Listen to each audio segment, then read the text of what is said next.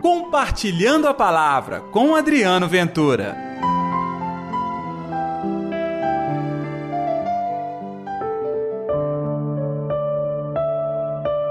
Quem quiser ser o primeiro, seja o último de todos.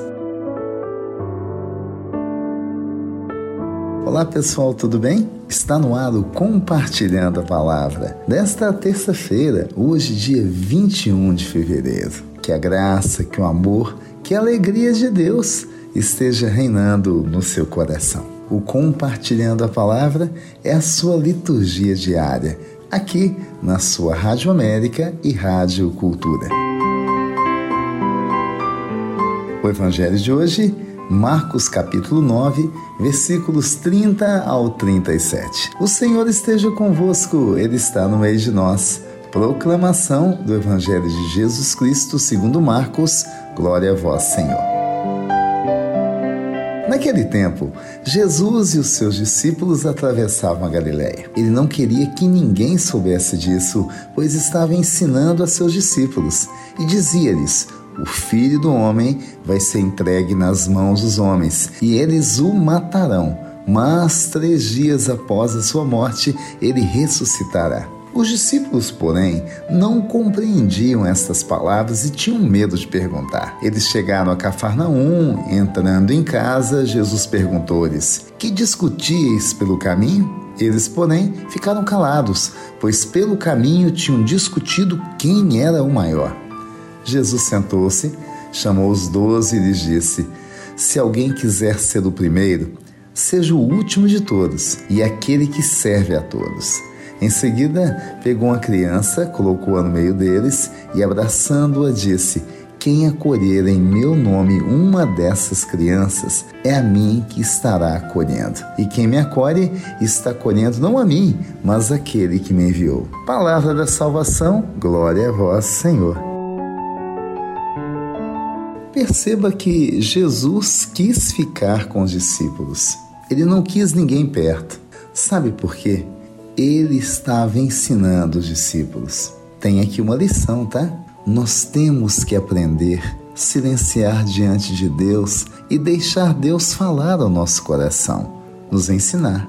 E olha que naquele dia, Jesus estava demonstrando que ele seria um mestre diferente. Os homens o matariam ele morreria, mas ressuscitaria. Isso quer dizer o que? Sofrimento, perseguições. Jesus prepara o coração da igreja para as dificuldades do dia a dia. Nós não podemos esconder dos problemas, gente. Nós temos que encarar de frente, com humildade, com espírito de serviço. E não é que os discípulos, depois de ouvirem este ensinamento, ainda discutiam entre si quem era o maior. Ora, nós não estamos aqui para condená-los. Nós fazemos a mesma coisa. Nós queremos as dádivas, as bênçãos do céu e ainda queremos sair como os abençoados, os escolhidos, aqueles que estão acima de todos. Não é assim que se vive a fé. Nós somos convidados hoje a ser os últimos, os servidores. Tá vendo que não é fácil? Aquele que se preocupa com os outros, inclusive com os menores. Quando Jesus coloca uma criança no meio deles, Jesus está se referindo às crianças, mas às pessoas que estão como crianças no sofrimento, abandonadas, sem ter quem possa cuidar da sua espiritualidade e do seu encontro com Deus. Então, cuidar daqueles que são caros para Deus, vamos chamá-los de pequeninos, é um chamado para mim e para você. Afinal de contas, quais são os pequeninos de Deus que estão ao seu redor? Os sofredores, os abandonados? É hora de cuidar de cada um deles. Vamos orar?